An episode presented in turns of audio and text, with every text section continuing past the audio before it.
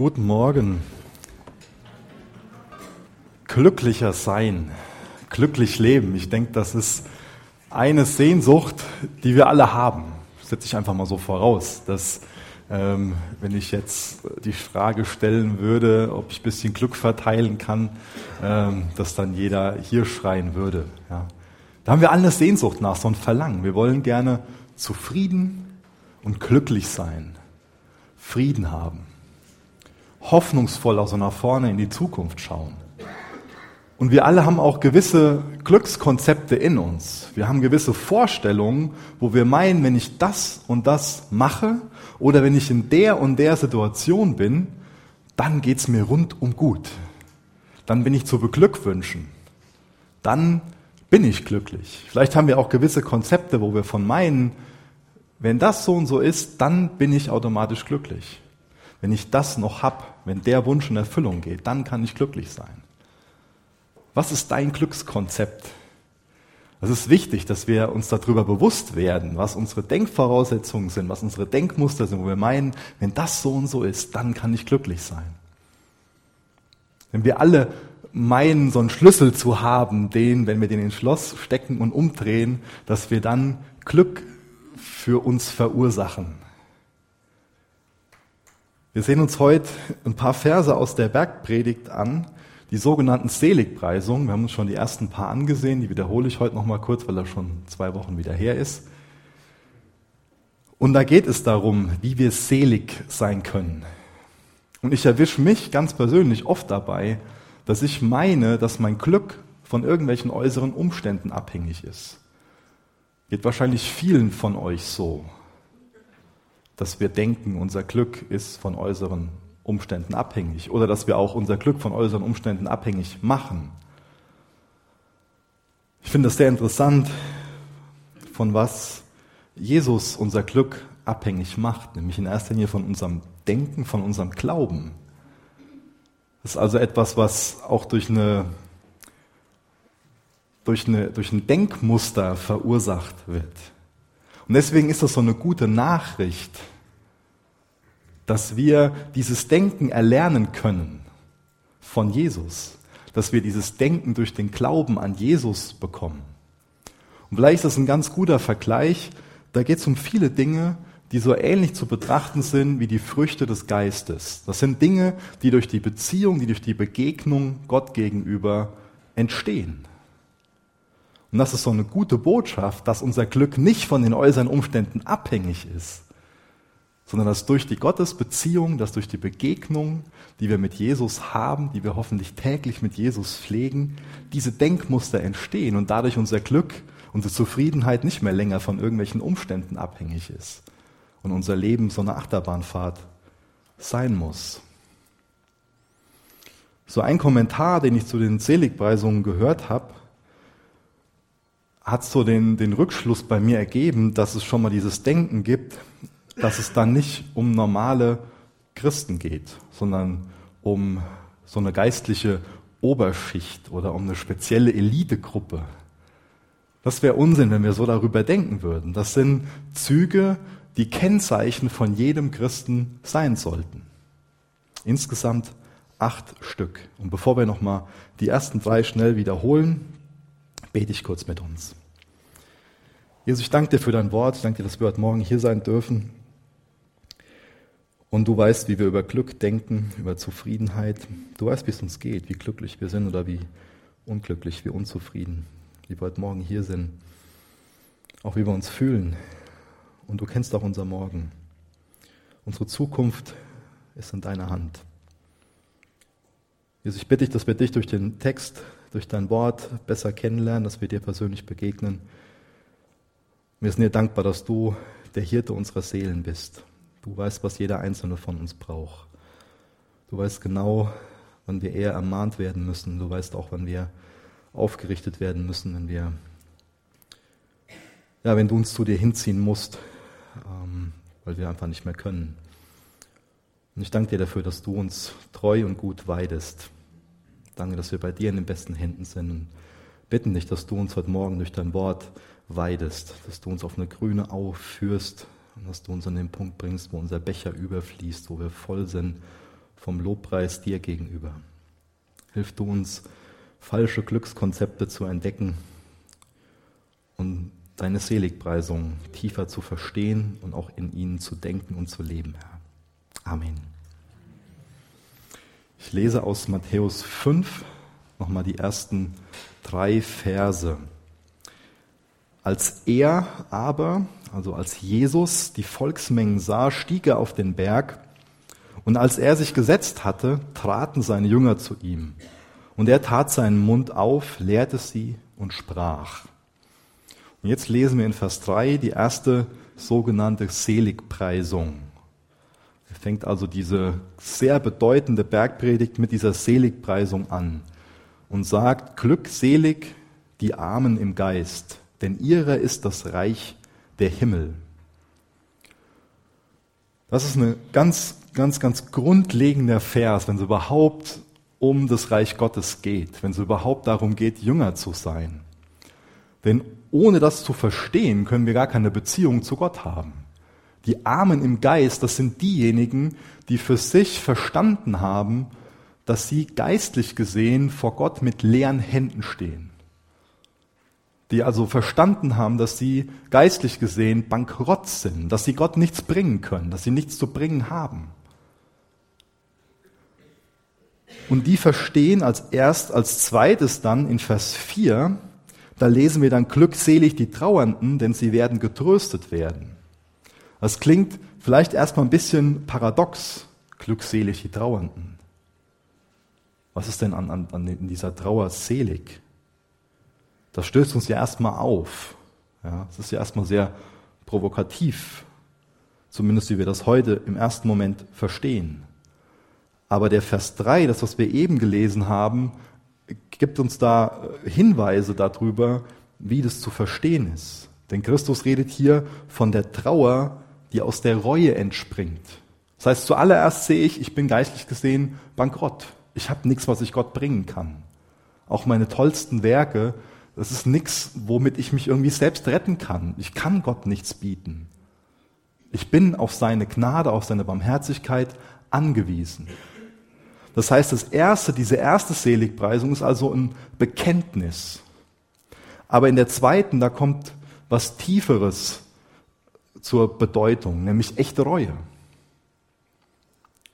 Wann ging dir das letzte Mal so, dass du nicht nur irgendwas bekannt hast, weil du erwischt wurdest, sondern dass es weiterging, dass du eine tiefe Reue, eine tiefe Trauer über deine Schuld oder auch über den sündigen Zustand der Welt empfunden hast.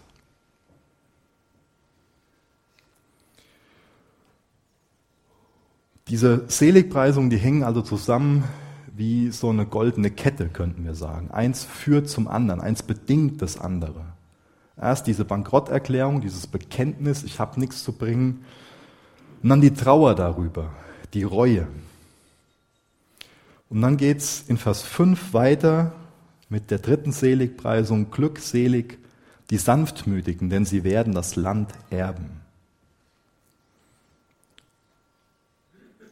Ich weiß nicht, wie du über diese Seligpreisung denkst, aber von meinem Denken her ist es oft so, dass ich meine, dass ich eher das Gegenteil vielleicht erwarten würde. Dass ich eher so meine, die Sanften, die werden es in dieser Welt nicht zu viel bringen. Diejenigen, die also nicht ihr Recht einfordern, die das nicht lautstark einfordern und mit Ellenbogen, die nicht auf anderen rumtrampeln. So die Schwächlinge, das sind doch diejenigen, die auf der Strecke bleiben. Und die Hartgesottenen, die haben doch den Erfolg. Aber das Gegenteil ist hier der Fall. Jesus sagt, glückselig die Sanftmütigen, denn sie werden das Land erben. Die Sanftmütigen, das sind diejenigen, die wirklich selbstbeherrscht sind. Das sind diejenigen, die sich nicht selbst zu wichtig nehmen. Das sind Leute, die Gott vertrauen, die deswegen ruhig sind, selbstbeherrscht, souverän bleiben. Das heißt also nicht automatisch, dass ein Sanftmütiger immer passiv ist. Aber das heißt, dass er nicht unkontrolliert reagiert, weil er sich seiner selbst bewusst ist und weil er sich Gott bewusst ist. Das ist jemand, der Gott begegnet ist, der weiß, dass Gott gerecht ist. Der weiß, dass Gott das letzte Wort hat. Und deswegen lässt er Gott das letzte Wort. Ein Schritt führt also so zum nächsten. Das Bekenntnis, die Reue und dadurch werden wir sanftmütiger. In der Begegnung zu Gott ist das also eine Frucht, die hervorkommt, dass wir sanftmütiger werden. Wir wissen, dass wir alle, und ich glaube, das ist ein zentraler Punkt, der uns sanftmütiger macht, wir wissen, dass, dass wir alle im gleichen Maß die Gnade Gottes verdient oder auch nicht verdient haben. Also wir alle sind nur auf seine Barmherzigkeit angewiesen. Wir alle sind auf einer Ebene. Das will ich eigentlich zum Ausdruck bringen. Da braucht sich keiner unterlegen fühlen, da braucht sich keiner überlegen fühlen. Wir alle sind im gleichen Maß durch unsere Schuld von Gott getrennt.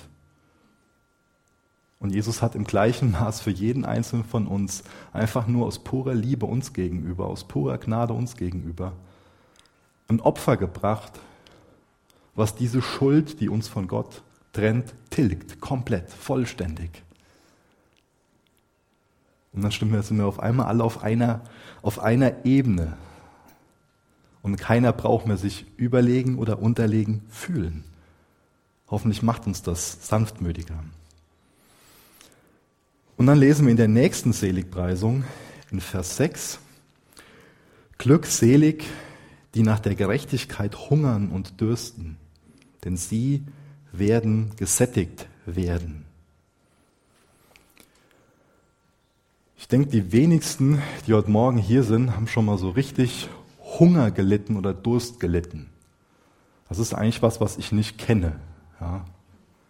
Also nicht in einem Maß, wo es wirklich existenziell ist. Vom Fasten kenne ich das Hunger zu haben, aber da ist ein freiwilliger Verzicht. Ich denke, das lässt sich hiermit überhaupt nicht vergleichen.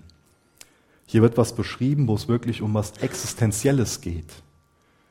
Hier geht es nicht um Hunger, den ich habe, nachdem ich ein Steak gegessen habe und gerne noch ein Bällchen Eis haben will. Das können wir auch schon mal als Hunger bezeichnen. Oder ein Durst, wenn ich im, im Sommer irgendwas gearbeitet habe und dann einfach gerne so ein richtig kühles Glas Limonade trinken will. Das ist auch in einem gewissen Sinne Durst, aber hier geht es um was Existenzielles. Und das war den Leuten damals auch klar, dass es um was Existenzielles ging. Denn viele von den Tagelöhnern, die kannten echten Hunger, also existenziellen Hunger. Keine freiwilligen Verzicht, sondern von denen waren welche regelmäßigen Situationen, dass sie nichts zu essen und nichts zu trinken hatten. Und wie ist es dann, wenn man nichts zu essen, nichts zu trinken hat? Dann ist das ein Bedürfnis, was alles andere überschattet, was das Denken quasi fesselt. Wo klar ist, ich brauche was zu essen. Ich brauche was zu trinken, sonst kann ich nicht mehr länger existieren. Und so ein Sehen nach Gerechtigkeit, das wünscht sich Jesus für seine Nachfolger. Wie sehr sehnst du dich nach Gerechtigkeit? Sehnst du dich so nach Gerechtigkeit wie jemand, der existenziellen Hunger hat, der echten Durst hat, der am Verdursten ist? Dieser Hunger nach Gerechtigkeit, der ist schmerzhaft und das ist auch ein Zeichen von Gesundheit. Wenn du zu wenig zu essen oder wenn dein Körper zu wenig Nahrung hat und du nicht mehr von deinem Körper das Signal bekommst, dass du was essen musst, dann bist du nicht gesund. Hunger ist ein Zeichen von Gesundheit. Nach was sehnst du dich? Nach was hast du Hunger, Verlangen? Auf was hast du Appetit? Oder als nächstes auch die Frage, mit was ernährst du dich? Womit willst du deinen Hunger wirklich stillen? Mir fällt schon mal auf, dass der ein oder andere meint, dass das geistliches, geistlicher Wachstum, dass das so was Geheimnisvolles ist, was nicht irgendwie nachvollziehbarer ist. Aber ich denke, da gibt es in Bezug auf geistliches Wachstum viele Parallelen auch zu körperlichem Wachstum. Ohne Appetit nämlich nichts zu mir, oder? Ich meine, es gibt schon mal Sachen, die sind besonders lecker, die isst man auch, wenn man keinen Hunger hat.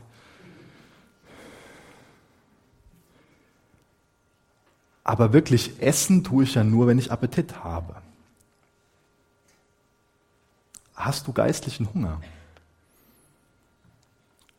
Aber vielleicht liegt es auch eher daran, dass wir uns mit dem Falschen ernähren. Denn wenn wir keinen leeren Bauch haben, warum sollen wir dann Hungergefühl empfinden? Und es gibt so viele Dinge, mit denen wir uns den Magen vollschlagen, den geistlichen Magen. Da kommen auch wieder diese Glückskonzepte ins Spiel, die ich am Anfang erwähnt habe. Ich denke, vom Prinzip her ist das Bild schnell klar, oder? Wenn der, wenn der Bauch leer ist, dann kann da was rein. Wenn der Bauch voll ist, dann passt da nichts mehr rein. Wenn jetzt also mein Denken davon voll ist, dass ich unbedingt Karriere machen muss oder dass ich unbedingt die und die äußeren Umstände brauche oder wir könnten ganz viele Sachen einfüllen. In Sprüchen ist ja dieser Vers, aus der Fülle des Herzens redet der Mund. Vielleicht könnte man die Parallele ziehen, dass dadurch so unsere Gedanken voll sind.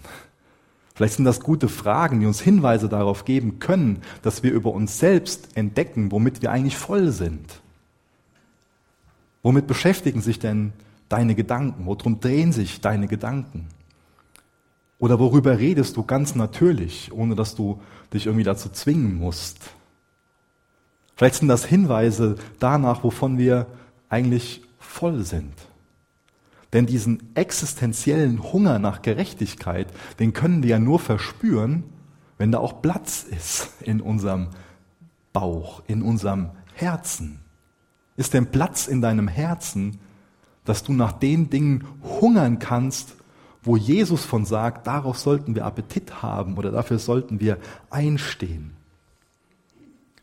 Und mir persönlich geht es oft so, dass mir dann irgendwelche Dinge in den Sinn kommen, die die meisten Christen schnell ganz klar als Sünde kennzeichnen.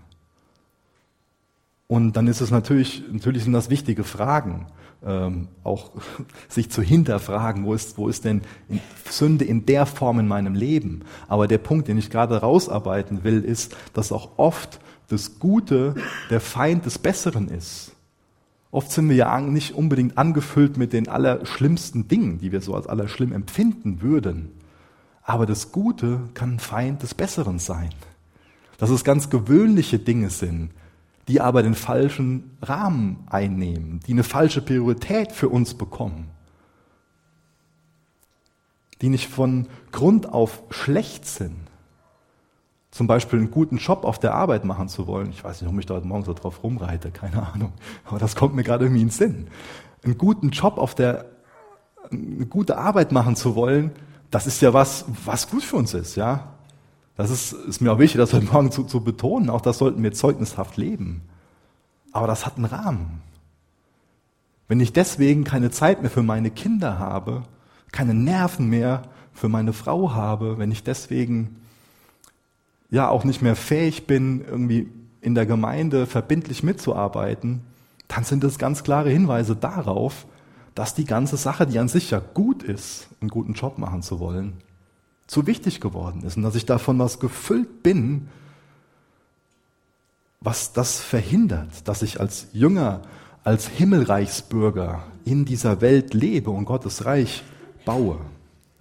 So kann also der Gute das Gute der Feind des Besseren sein.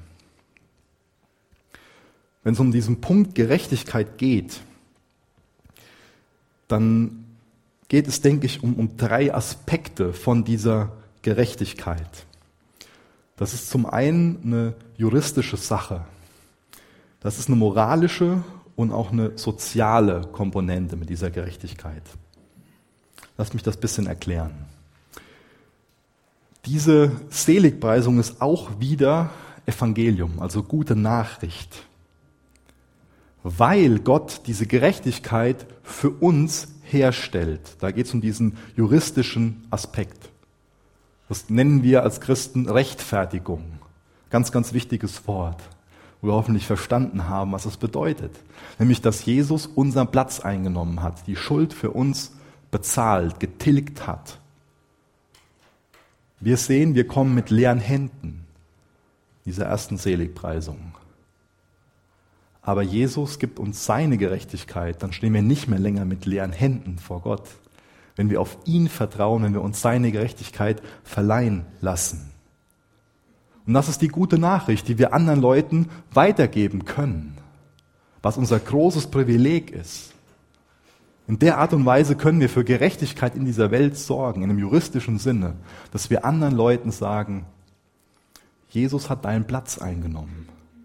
Durch den Glauben an Jesus, durch den Glauben an das stellvertretende Opfer von Jesus bist du gerechtfertigt.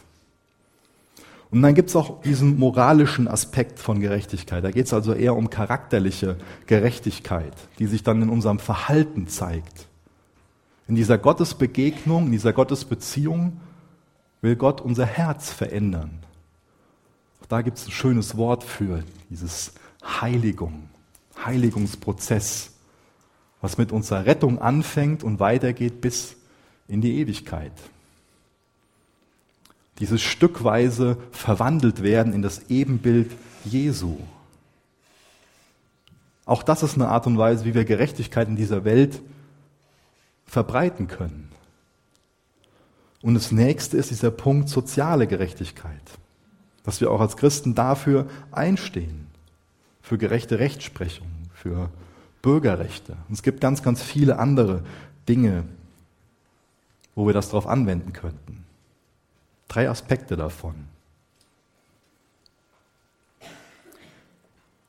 Vielleicht noch zum Abschluss von dieser Seligpreisung. Wie denkst du über Gott in Bezug auf Gerechtigkeit?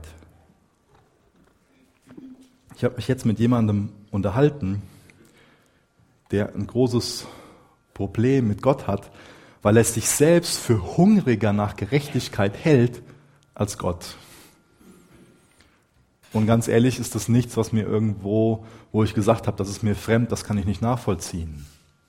Denn wenn wir uns doch ansehen, was in dieser Welt geschieht, wenn wir jetzt zum Beispiel Bilder aus Syrien vor Augen haben und kleine Kinder, ich male das Bild nicht weiter.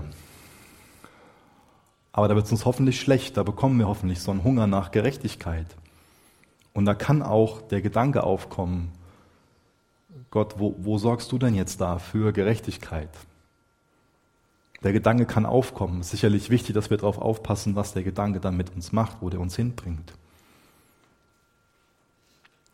Weil das Wichtige ist, dass wir sehen, dass Gott seine Gerechtigkeit momentan nicht darum, nicht darin zeigt, dass er sich um diese ganzen einzelnen Situationen kümmert, sondern dass wir in allererster Linie auf Jesus schauen sollen, wenn wir erkennen wollen, wie Gott ist.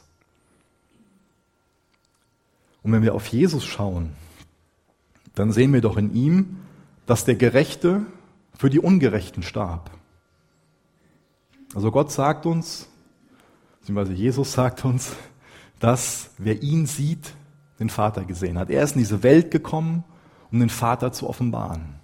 Und Jesus, der Gerechte, er starb für die Ungerechten.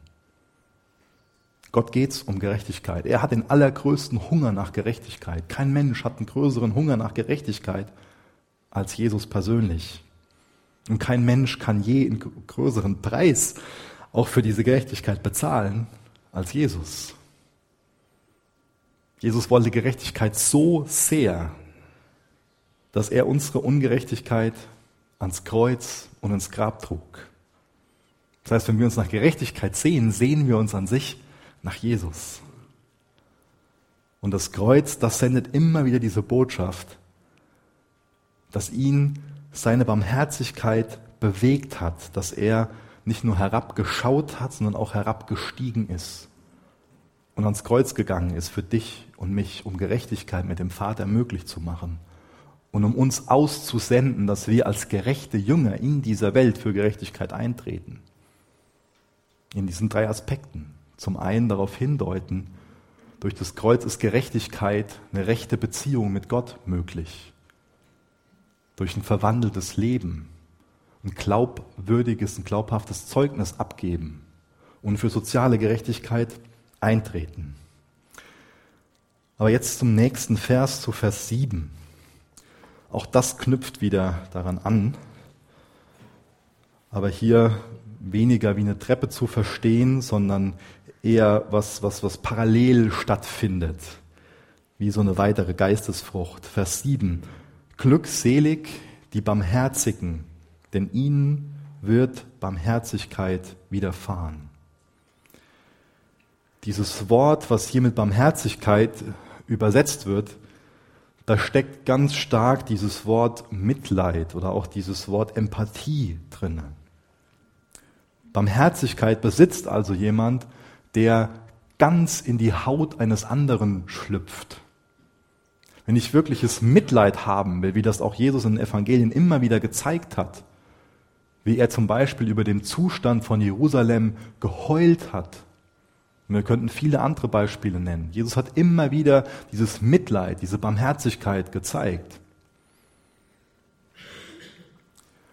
Wer dieses Mitleid selbst empfinden will, diese Barmherzigkeit, wer barmherzig werden will, der muss also in der Lage sein, sich in den anderen hinein zu versetzen. Und das hat Jesus Christus auch wieder vorgelebt. Auch das ist wieder nichts, wo er von uns sagt, mach das mal so, wo er das selbst anders gelebt hat. Gerade die Menschwerdung von Jesus zeigt ja in einem buchstäblichen Sinn, wie er in unsere Haut geschlüpft ist. Und dann kommen, bekommen wir im Hebräer ganz, ganz viele Hinweise darauf, was wir in ihm für einen hohen Priester haben. Der nämlich mitfühlend sein kann, der barmherzig mit uns ist. So einen wunderbaren Gott haben wir.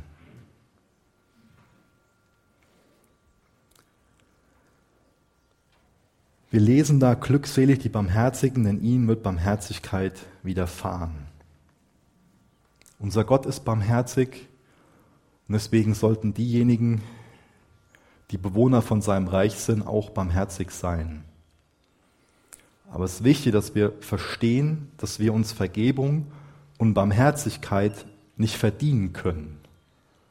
Denn das ist so eine Theorie, die schon aus dem Vers entstanden ist, wo so gesagt worden ist, ja, hier die Barmherzigen, die werden das empfangen. Du musst das und das machen und dann macht Gott das und das. Und genau so ist es nicht zu verstehen. Das wäre falsch, wenn wir das so verstehen würden. Denn auch da ist wieder wichtig, sich an die ersten Seligpreisungen zu erinnern. Wir erkennen ja an, dass wir leer sind, dass wir bankrott sind, dass wir nichts zu bringen haben. Und dann ist uns Jesus barmherzig. Und das ist die Reihenfolge. Es ist nicht so, dass wir erst unserem Nächsten gegenüber barmherzig sind und uns dadurch dann die Barmherzigkeit bei Gott verdienen. Die Reihenfolge ist ganz wichtig. Gott ist uns erst barmherzig. Und wenn ich Barmherzigkeit empfangen habe, dann ist es eine Frucht, die in mir reift. Dann kann ich quasi gar nicht anders, als anderen gegenüber barmherzig zu sein. Jesus gebraucht da ein tolles Gleichnis in den Evangelien, wo er beschreibt, wie jemand eine riesengroße Schuldenlast hat, ich sage jetzt mal ein paar Millionen, und er geht dann zu demjenigen hin, wo er diese Schuldenlast dann bekennt und sagt, ich brauche deine Hilfe, und er bekommt das alles vergeben. Und dann geht er raus und man könnte meinen, das ist eine veränderte Person, die hat keine Last mehr auf den Schultern und die ähm, ist jetzt auch barmherzig den anderen gegenüber, weil der Person vergeben wurde, weil der Schuldner gegenüber barmherzig war. Und die meisten wissen, wie die Geschichte weitergeht. Dann ist da jemand am Arbeiten und er schuldet dem, ich sag mal, fünf Euro. Und er will, dass die fünf Euro ihm bezahlt werden. Und da, da konfrontiert uns Jesus mit. Hier geht es nicht darum, dass wir Gottes Barmherzigkeit verdienen können. Aber ihm geht es darum, dass er sagt, weißt du, wenn, wenn wirklich, wenn das eine echte Beziehung zu Jesus ist und du weißt, was du für ein Bettler bist, wie sehr du auf Gottes Gnade angewiesen bist, dann ist es eine Folge, dann ist es eine Frucht, dass du dich anderen gegenüber auch so verhältst, wie sich Gott dir gegenüber verhält. Dass du denen das nicht vorhältst, dass du da nicht auf deinen Rechten bestehst und sagst, ich will jetzt aber diese fünf Euro haben. Weil egal, was dir gegenüber passiert ist, das können ganz grausame Dinge sein. Da will ich nichts irgendwie verharmlosen. Aber das, was in deiner Beziehung zu Gott du Gott gegenüber gemacht hast, diese Schuld ist größer als das, was dir jemand zugefügt hat. Deswegen ist das die Voraussetzung, dass wir anderen gegenüber barmherzig sein können, wenn wir selbst für uns wissen, wie barmherzig Gott uns gegenüber ist. Und hier geht es um die Barmherzigkeit, die Gott uns gegenüber zeigt. Hier geht es auch nicht darum, und auch das hat schon für viel unerfüllte Erwartungen gesorgt, dass wenn wir jemand anderem gegenüber barmherzig sind, der automatisch uns gegenüber barmherzig wird. Wenn wir meinen, dass das so funktioniert, dann werden wir oft enttäuscht. Wir sind anderen gegenüber barmherzig, weil uns Gott, weil Gott uns gegenüber barmherzig ist. Und wenn wir so leben, dann werden wir ganz, ganz viele Teufelskreisläufe durchbrechen. Wir leben in einer Welt, wo ständig Rache genommen wird, wo ständig heimgezahlt wird, wo ständig wieder Dinge vorgehalten werden. Er hat mir das und das angetan. Das werde ich nicht vergessen. Das kann ich nicht vergessen. Das ist so schlimm. Und ja, viele Dinge sind so schlimm. Aber das Einzige, wie wir diese Teufelskreisläufe durchbrechen können, ist durch Barmherzigkeit, durch Vergebung,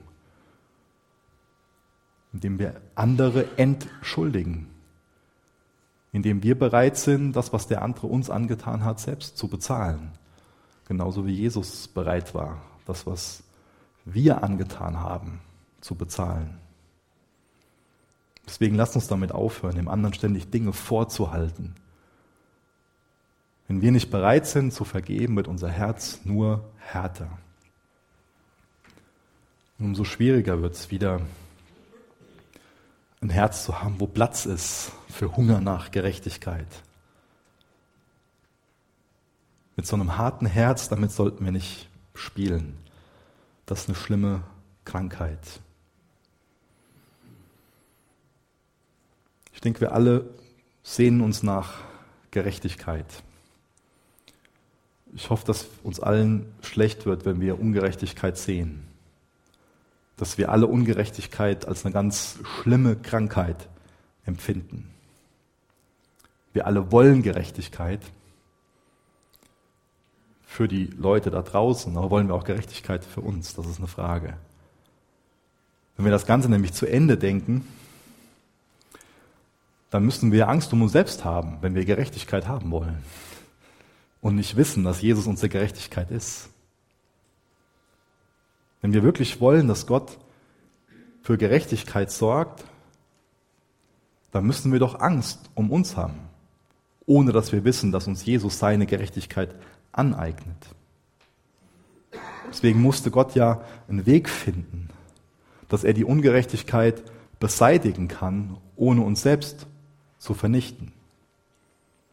Wir haben schon mal diesen Gedanken, zumindest ich habe den Gedanken, kann ja nicht immer von mir auf andere schließen, dass ich so dankbar dafür bin, dass am Ende der Zeiten ein gerechter Richter für Gerechtigkeit sorgen wird.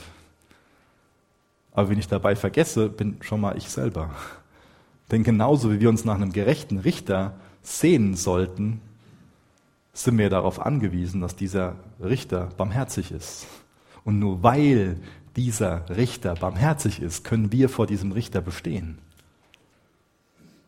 ist wichtig, dass wir in dem Bewusstsein leben. Und wenn uns diese Barmherzigkeit, die uns widerfahren ist, wenn die uns klarer wird, dann stellen wir natürlich auch die Frage, wie wir selbst als Gemeinde Barmherzigkeit leben können. Also als Gemeinde oder auch als einzelne Person. Und damit wir barmherzig leben können, ist es eine Grundvoraussetzung, dass wir weiterhin in dem Bewusstsein leben, dass wir Empfänger von Gottes Barmherzigkeit sind. Wir sind Empfänger und wir bleiben Empfänger. Deswegen ist es so wichtig, diese Seligpreisung nicht so als eine Treppe zum Glück zu verstehen, in dem Sinn, ich mache jetzt einen Schritt nach dem anderen, dann bin ich angekommen, ist es immer so. Ja? Das ist was Beständiges. Nicht eine Sache, die einmal erledigt wird. Deswegen was, was an, an, an Gedanken, an Denkmuster da ist und was dann Früchte zeigt, kontinuierlich. Und wenn wir in dem Bewusstsein leben, dass wir Empfänger von Gottes Barmherzigkeit sind und bleiben, dann zeigen wir Barmherzigkeit zum einen, indem wir anderen vergeben und zum anderen, indem wir ja, unseren Nächsten lieben durch Almosen, indem wir auf, auf Nöte wirklich eingehen. Deswegen, das ist nicht nur eine innere Handlung, eine innere Haltung, sondern das wird zu einer äußeren Handlung, dieses Thema Barmherzigkeit. Das ist nichts, was nur in meinem Denken stattfindet. Es setzt ein verändertes Denken erstmal voraus, aber als dauerhafte Frucht zeigt sich das in der Art und Weise, wie ich dann in dieser Welt lebe. Ich lese den achten Vers vor. Glückselig, die reinen Herzens sind, denn sie werden Gott schauen. So ein reines Herz, reine Motive, ohne Verschlagenheit, so völlig aufrichtig. Wer von uns ist das? So ohne Hintergedanken. Mit diesem reinen Herz, da ist ein Herz gemeint, was durch Umkehr gereinigt ist. Das hat Luther ganz gut in seinen Thesen beschrieben. Ich kriege es gerade nicht mehr im Originalwortlaut hin, aber ungefähr so, dass das Christenleben ein Leben der Buße ist. Also das ist ein Zustand. Buße ist nicht so ein, so, so ein Ticket, was ich so einmal einlöse, ach zack, einmal Buße getan, jetzt bin ich im, im Reich Gottes und jetzt muss ich das nie wieder. Auch das ist eine Herzenshaltung. Vielleicht könnten wir das auch so als eine Seelenhygiene beschreiben. Hoffentlich habt ihr euch heute Morgen im Gesicht gewaschen und die Zähne geputzt. Die meisten haben das, denke ich. Das ist was ganz Natürliches für uns, ja. So Kinder, die muss man dazu erziehen. Zumindest meine muss ich dazu erziehen. Hat das bei euch so ganz automatisch äh, funktioniert? Weiß ich nicht. Ähm, aber genauso müssen wir das lernen, so eine geistliche Seelenhygiene langsam einzugewöhnen. Das ist kein Zustand, der automatisch erhalten bleibt, so ein reines Herz. Sondern unser Herz ist wie so ein Zimmer, wo durch unser Messitum schon mal ein ganz schöner, krasser Zustand entsteht. Wo einfach wieder geordnet werden muss, geputzt werden muss. Und nicht indem wir das selbst machen, sondern auch das geschieht in der Beziehung zu Gott. Wir lesen Dinge in seinem Wort und werden dann darauf aufmerksam, ich bin gar nicht barmherzig, das fehlt mir. Und wir können ihm Situationen bekennen und können ihm sagen, da und da war ich nicht barmherzig, bitte vergib mir das. Und das nächste Mal, wenn ich mit meiner Frau, meinen Kindern, in der und der Situation, Jesus, wie kann ich dann besser und so und so? Und vielleicht kommt mir ein anderer Vers in den Sinn und so bin ich in der Beziehung zu Jesus. Und sein Wort ist das, was mich verändert. Und das beschreibt dieses reine Herz. Unser Herz ist also wie so ein viel benutztes Zimmer, das wir nach und nach zumüllen, wenn wir nicht ständig aufräumen. Oder kennt das jemand von zu Hause einmal aufgeräumt und es bleibt so? Dann würde ich gerne mal das Rezept haben. es muss wieder in Ordnung gebracht werden. Wir sind, uns ist ein für alle Mal wirklich vergeben, aber wir müssen uns nach und nach immer wieder die Füße waschen lassen, weil wir einfach durch den Staub der Welt gehen.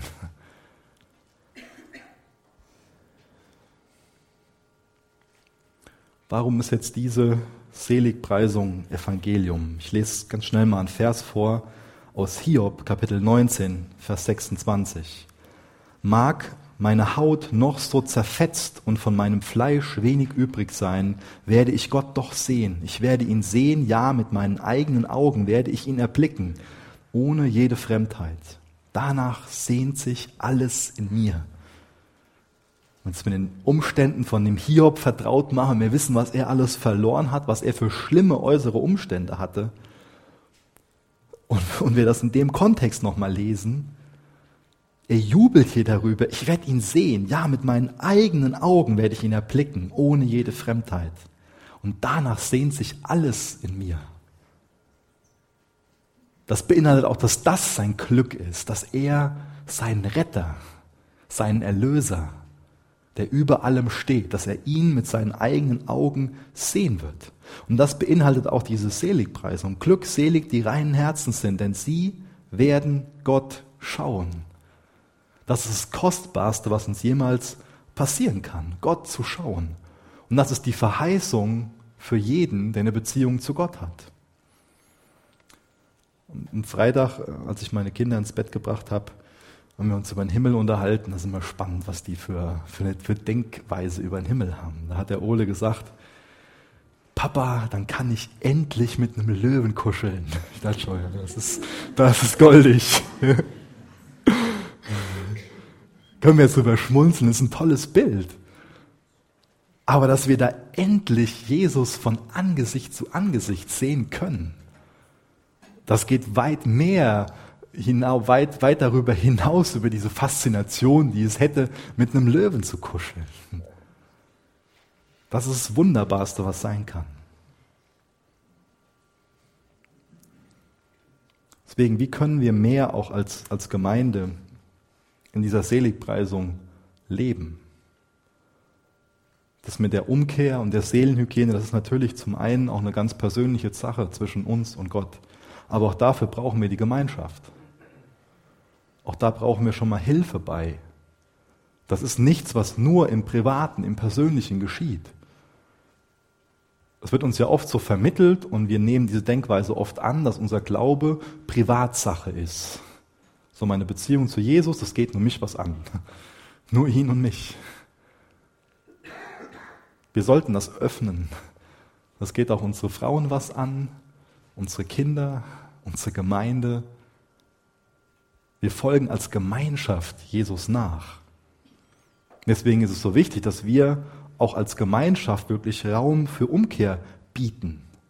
Dass wir nicht voreinander so tun, als ob wir nur so sauber Männer sind.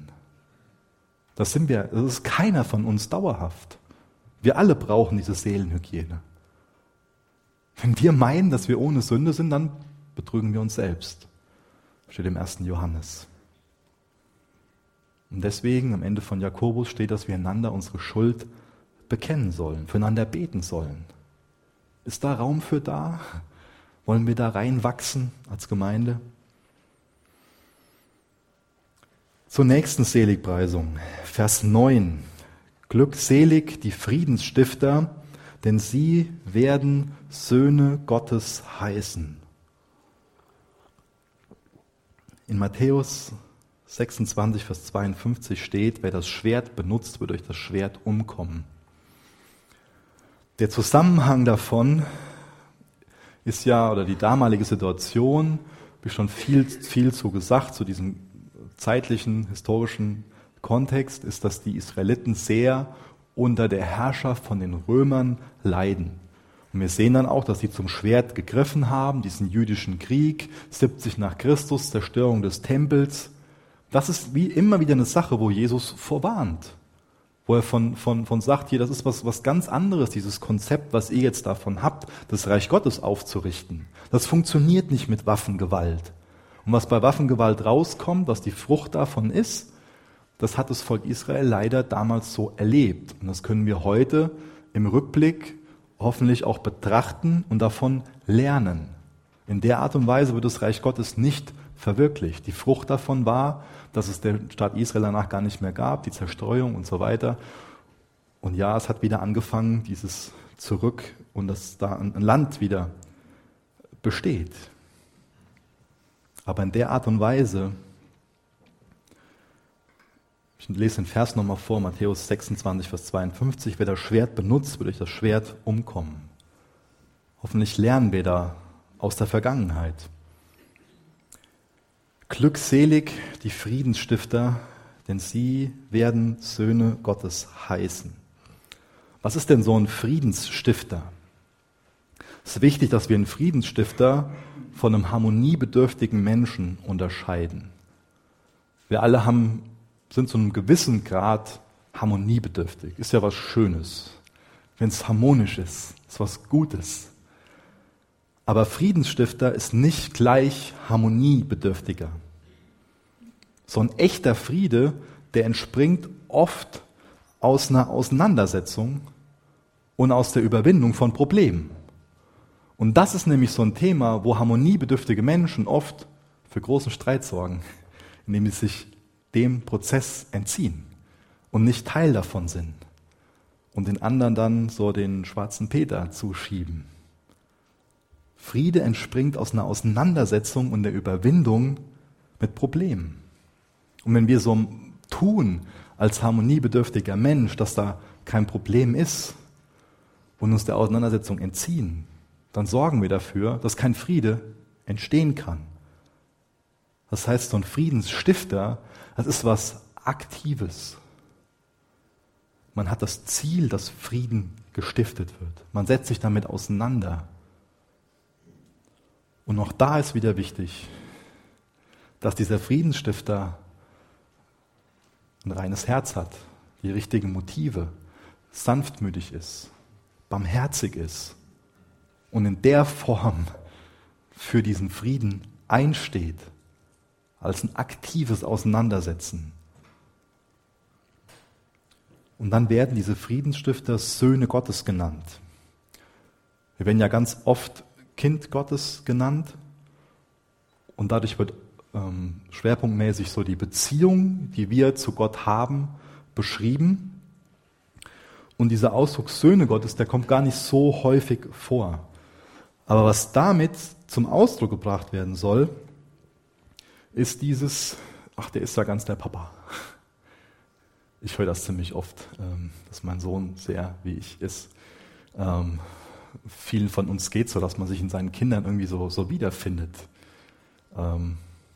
Bei manchen Sachen ist es ganz lustig, bei anderen denkt man sich so, oh wie. Aber Gott ist ein Friedensstifter. Sind wir ganz der Papa in der Form, dass wir Friedensstifter sind? Dass Leute an der Art und Weise, wie wir Frieden stiften, für Frieden einstehen, sagen, hey, der ist wie Gott, der ist ganz der Papa. Vielleicht sage ich noch kurz was zu diesem Begriff Frieden. Auch das ist immer wieder wichtig, dass wir überdenken, ob die Begriffe, die da verwendet werden, ob wir da genauso drüber denken, wie die Autoren damals darüber gedacht haben. Denn ich glaube, dass wir von Frieden meistens nur so meinen, das ist das Gegenteil von Krieg oder dass gerade kein Konflikt da ist. Aber bei diesem Frieden geht es um was wesentlich Umfassenderes. Nämlich das, was in der Bibel mit Frieden, mit Shalom beschrieben wird, das ist der Zustand von einem Garten Eden. Also nicht nur, dass Konflikte abwesend sind, sondern ein Zustand, wo wir wirklich heil sind, so eine, so eine Ganzheit, so eine Vollständigkeit, ein Wohlergehen, Wohlstand, auch Friede, aber nicht nur Friede. Das ist umfassender.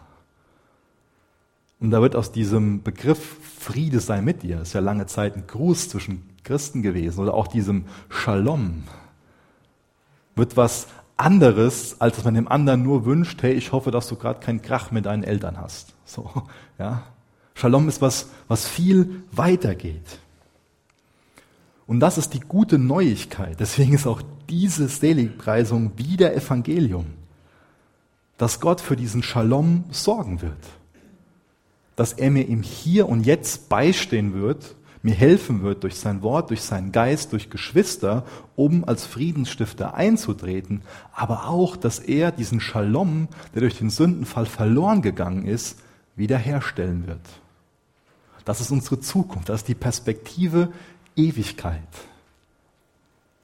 Und deswegen kann ich auch im Hier und Jetzt anders leben als Nachfolger, als Himmelreichsbürger, wenn ich diese Perspektive habe diesen festen Glauben, diese Zuversicht, dann werde ich Dinge, die im Hier und Jetzt sind, anders bewerten. Dann kann ich barmherziger sein. Dann kann ich sanftmütiger sein, weil es Jesus für mich war. Weil ich durch ihn meine Zukunft kenne. Weil ich das letzte Kapitel von diesem Buch schon gelesen habe ist eigentlich so, so ein Spoiler Alert, ja, eigentlich so ein, so ein No-Go, wenn man sagt, so und so geht's aus, ja. Dann haben wir eigentlich keinen Bock mehr, so ein Buch zu lesen oder sowas. Aber für uns Christen ist es das Kostbarste, was es gibt, zu wissen, das letzte Kapitel dieses Buches ist schon geschrieben. Und das wird nicht von den Ungerechten geschrieben, sondern es ist von diesem Gott geschrieben worden, der Mensch geworden ist, der für Gerechtigkeit gesorgt hat, der für Recht, der Rechtfertigung für möglich gemacht hat der barmherzig ist, der mir immer wieder bereit ist zu vergeben, mir immer wieder ein reines Herz geben will. Und auf dieses Kapitel schauen wir nach vorne. Das ist der Antrieb, wie wir leben. Und dann lese ich noch die letzte, die achte Seligpreisung vor, Vers 10 bis Vers 12. Glückselig, die um Gerechtigkeit willen verfolgten, denn ihre ist das Reich der Himmel. Glückselig seid ihr, wenn sie euch schmähen und verfolgen und alles Böse lügnerisch gegen euch reden. Lügnerisch gegen euch reden werden um meinetwillen. Freut euch und jubelt, denn euer Lohn ist groß in den Himmeln. Denn ebenso haben sie die Propheten verfolgt, die vor euch waren. Ist eigentlich logisch, aber sehr, sehr, sehr herausfordernd, sehr unangenehm für uns, wenn wir wissen, dass wir jemandem nachfolgen, der verfolgt wurde, der ans Kreuz genagelt wurde. Was ist dann unsere Erwartung in der Nachfolge? Unsere Erwartung ist schon mal, wir wollen ein einfaches, bequemes Leben haben, gute äußere Umstände, wir wollen gesund sein, reich sein, unsere Familie soll gesund sein, Abwesenheit von Problemen. Und das nennen wir dann, dass wir gesegnet sind von Gott und so wollen wir leben. Ist schon mal ein Denkmuster. Ist auch schon mal ein Denkmuster, wo wir von meinen, wenn das so und so ist, dann bin ich glücklich.